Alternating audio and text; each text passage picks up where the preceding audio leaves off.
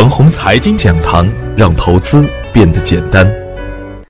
亲爱的朋友们，早上好，我是奔奔，感谢您一直的关注与守候。我今天和大家分享的主题是：怎样看待房地产板块？昨天的早盘，我给出的观点是：当板块和个股的拐点还没有走出来的时候呢，就不能乱来；而当板块和个股出现强结构的时候呢，就可以大胆对待。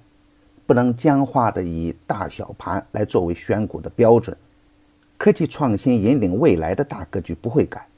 另外，伴随着全球经济的复苏，稀缺资源会因为它的稀缺性而再次受到市场的青睐。当前，铜涨价的逻辑慢慢展开，而贵金属板块呢也在筑底的过程中，中小创的超跌的个股也在蠢蠢欲动，行业的龙头。都是不愿在高位下来，这一切呢，都预示着，两千一八年将有一个很不错的未来。只要我们能够认真的研究，不被眼前的假象迷惑，我们就能很好的把握未来。两千一八年的开盘红红的一片，石油、地产、保险联手护住大盘，其他的超跌板块呢也不甘落后，量能稍有放大，红盘的板块有所扩散，这里边呢。表现为较为抢眼的是房地产，房地产板块走出了量价齐升的局面。关于房地产板块呢，人们的印象是，由于监管政策日益趋严，本不该走的这样强悍。其实不然。关于房地产板块，我一直有一个观点：在过去的十年中啊，是中国房地产企业赚得盆满钵满，而房地产股票呢，与房地产板块走的反而是完全不同的路线。特别是股灾以后啊。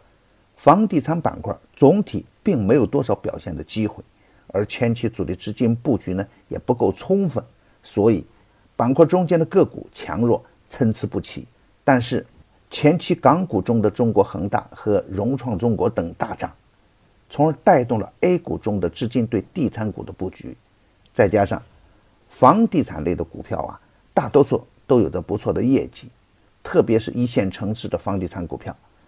都是金主啊，超跌的房地产股票有了较好的投资逻辑。另外，央行在元旦的前夕公布了临时准备金动用安排，可以理解为释放流动性。在房地产的监管政策上呢，长效机制已经确立，特别是对租赁板块形成了明显的板块效应，而龙头的房地产企业呢，有着相对的优势的地位，这样才能吸引到更多的资金逢低布局。因此。房地产板块的中期向上趋势也基本确立。从市场的大方向上来看，超跌反弹是大势所趋。比如周期类的股票，比如雄安概念，比如次新股等等，其中有色的反转趋势也更加明显一点。